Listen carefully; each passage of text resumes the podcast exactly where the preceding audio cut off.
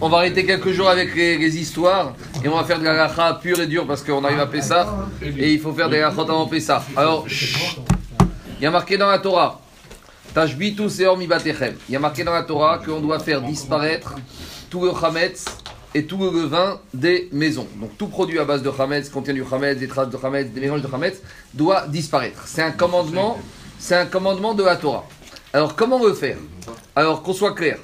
D'après la Torah, d'après la Torah, il aurait fallu, il suffit d'annuler le chametz dans son cœur pour que ce soit valable. C'est-à-dire que d'après la Torah, il aurait été suffisant que le 14 Nissan, cette année lundi matin, avant l'heure d'interdiction de posséder et de consommer du chametz, avant de consommer, qu'est-ce qu'on dise? C'est fini. Tout le chametz que j'ai chez moi, il devient nul et non avenu. D'après la Torah, ça aurait suffi. C'était pas la peine ni de vendre, ni de, ni, ni de terminer. T'aurais dit dans la tête, c'est fini. Tout Mais à l'époque, vous étiez bien organisé. Maintenant, c'est. Laissez-moi finir, laissez-moi finir. Ça, ça, c'était- À l'époque. ça c'est Minatora. D'après la Torah, le bitou, Minatora, bitou be'alma sagé. L'annulation, ça suffit. Mais les Chachamim sont venus, ils ont dit, il y a deux, Attention. il y a deux risques. Premièrement, le premier risque, c'est que faire annuler le Khametz, penser que ce que j'ai chez moi, ça vaut plus rien, si c'est un petit bout de pain ou un vieux bout de gâteau, ça passe. Mais si le type, il a des centaines, des centaines de bouteilles de whisky, ou il a des centaines de, de, de, de farine, de, de blé qui sont Khametz, alors le type, il va dire j'annule tout, mais au fond de lui, il n'a rien annulé du tout. Donc, les Chachamim, ils ont eu peur que cette action qui, à la base, ne nécessitait qu'une pensée dans le cœur et dans la tête, elle se traduise pas, elle soit pas sincère. Deuxième chose, les Chachamim, ils ont eu peur autre chose. Bien sûr, veille de Pessah, tu peux tout annuler. Mais si le matin de Pessah, tu ouvres, tu te lèves le matin et tu ouvres ton armoire et tu te retrouves nez à nez avec un bon gâteau, un petit pain croissant, hein, tu risques de le manger. Donc à cause de ces deux raisons, premièrement le risque que l'annulation dans le cœur ne va pas être sincère. Et deuxièmement le risque que tu vas finir par trouver, te retrouver nez à nez pendant Pessah avec euh, du Hametz et tu vas oublier. Parce que comme disent les Chacham le Hametz, le pain, c'est très compliqué. Parce que toute l'année, on mange pas le porc, on mange pas les fruits de mer, on a l'habitude de ne pas manger ça.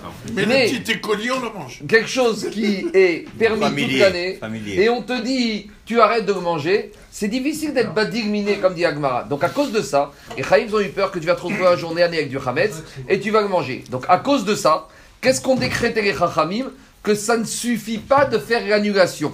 Il faut faire disparaître physiquement le Hametz. Alors, deux solutions. Deux solutions. Soit on prend le Hametz, on le termine avant Pessah. Et ce qui restera le lundi matin, on le prend dans une boîte et on le brûle, Avec le loulav. Le, le- idéalement avec les feuilles de gougave. Comme ça, on a profité, C'est comme ça qu'on fait. idéalement, idéalement, comme ça, on s'est servi d'une mitzvah et on n'a pas mis la mitzvah à la poubelle. Ça c'est idéalement.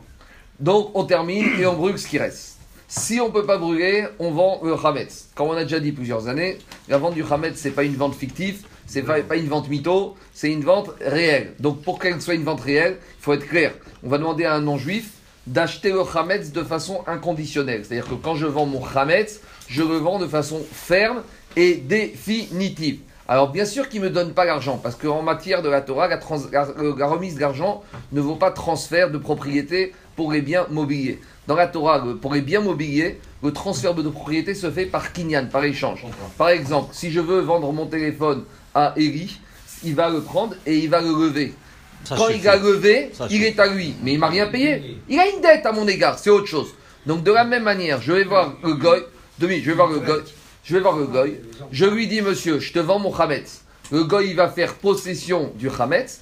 Après, il a une dette financière à l'égard de ce chametz. Donc, comment ça se faisait à l'époque? Maintenant, c'est organisé. À l'époque, chacun il prenait son homme de ménage, son chaouche, son arabe de service. Il lui disait le lundi matin Tu sais quoi, tout le Mishka. que j'ai, je te le vends. Il prenait un foulard. Le chametz, il- le, le- le goy, il levait le foulard, c'est un des moyens de faire acquisition. Il levait. Là, le goy devenait propriétaire du chametz. Mais il avait une dette à mon égard. Il avait une dette de combien? 100 euros, 200 euros. Très bien.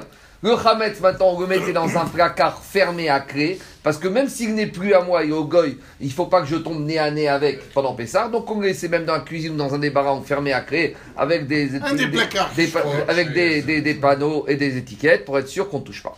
À la fin de Pessah, comment ça se passait? À la fin de Pessah, j'allais voir mon arabe, Je mon chaou, je lui disais, dis-moi, est-ce que je peux te racheter mon Hamed, le Hamed que tu as? Il me dit, bien sûr. Alors, on faisait ce qu'on appelle un rachat. Donc, euh, maintenant, je reprenais en pr- prenant position de mon Hamed et on faisait ce qu'on appelle une compensation de créance. Ce qui devait ce qu'il me devait, moi je lui dois. Donc c'est un jeu à somme dure, mais normalement, normalement, on rajoutait toujours, on rajoutait un petit peu au goy pour qu'il ait intérêt à le faire.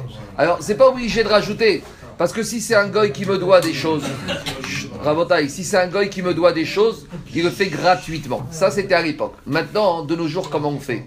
Pour faire ça, il faut être professionnel. Donc de nos jours, les rabbinim s'occupent de faire ça pour toutes les communautés. Ils récupèrent un certain nombre de chametz des gens. Ils prennent un goy. En général, c'est qui ces goy? C'est des fournisseurs de produits cachers.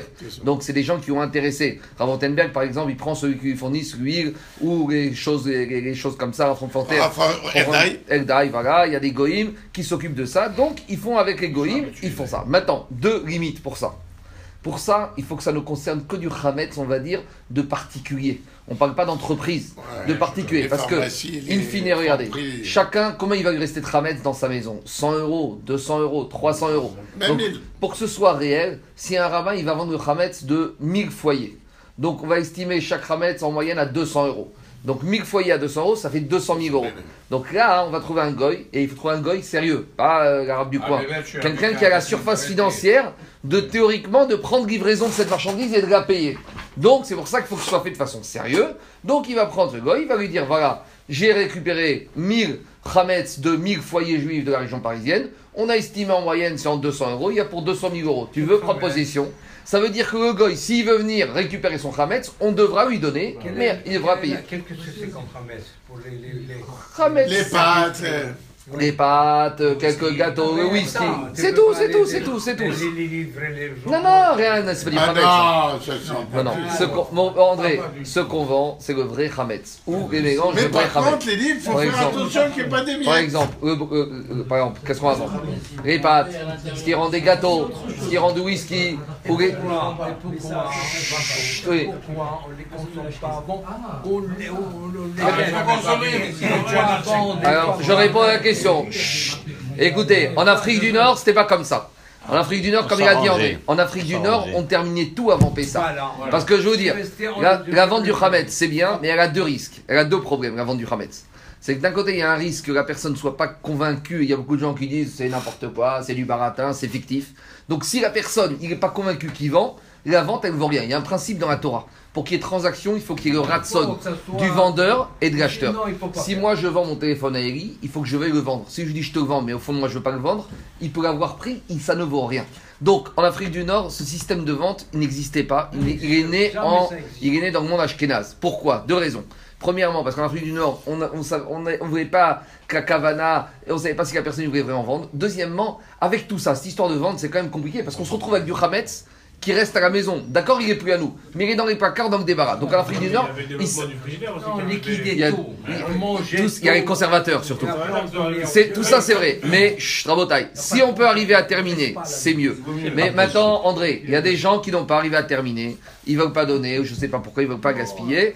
Alors, dans le doute, ou par exemple, pourquoi on peut trouver la vente du Hametz Rabotai aussi? Quelqu'un par exemple qui a un appartement à Deauville, et à Deauville, il laisse toujours des pâtes, des choses, et quand il va arriver, il ne veut pas les avoir. Donc celui-là, il ne va pas mettre les pieds dans son appartement à Deauville, donc il va vendre son Hametz dans les résidences secondaires. C'est pratique pour les résidences secondaires, de vendre son Hametz.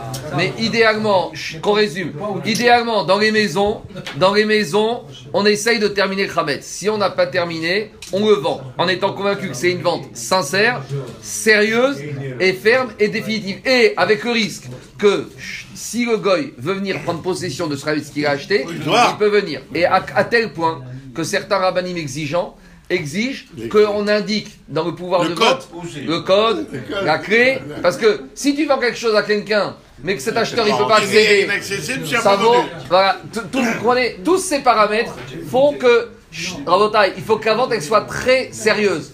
Donc si elle veut être sérieuse, il faut qu'il y ait un certain nombre de conditions qui soient réunies. Et de la même façon, il faut attendre quand Pessah il sort, qu'on ait le temps, que les rabbinim ont le temps de racheter. Mais qu'il ouvre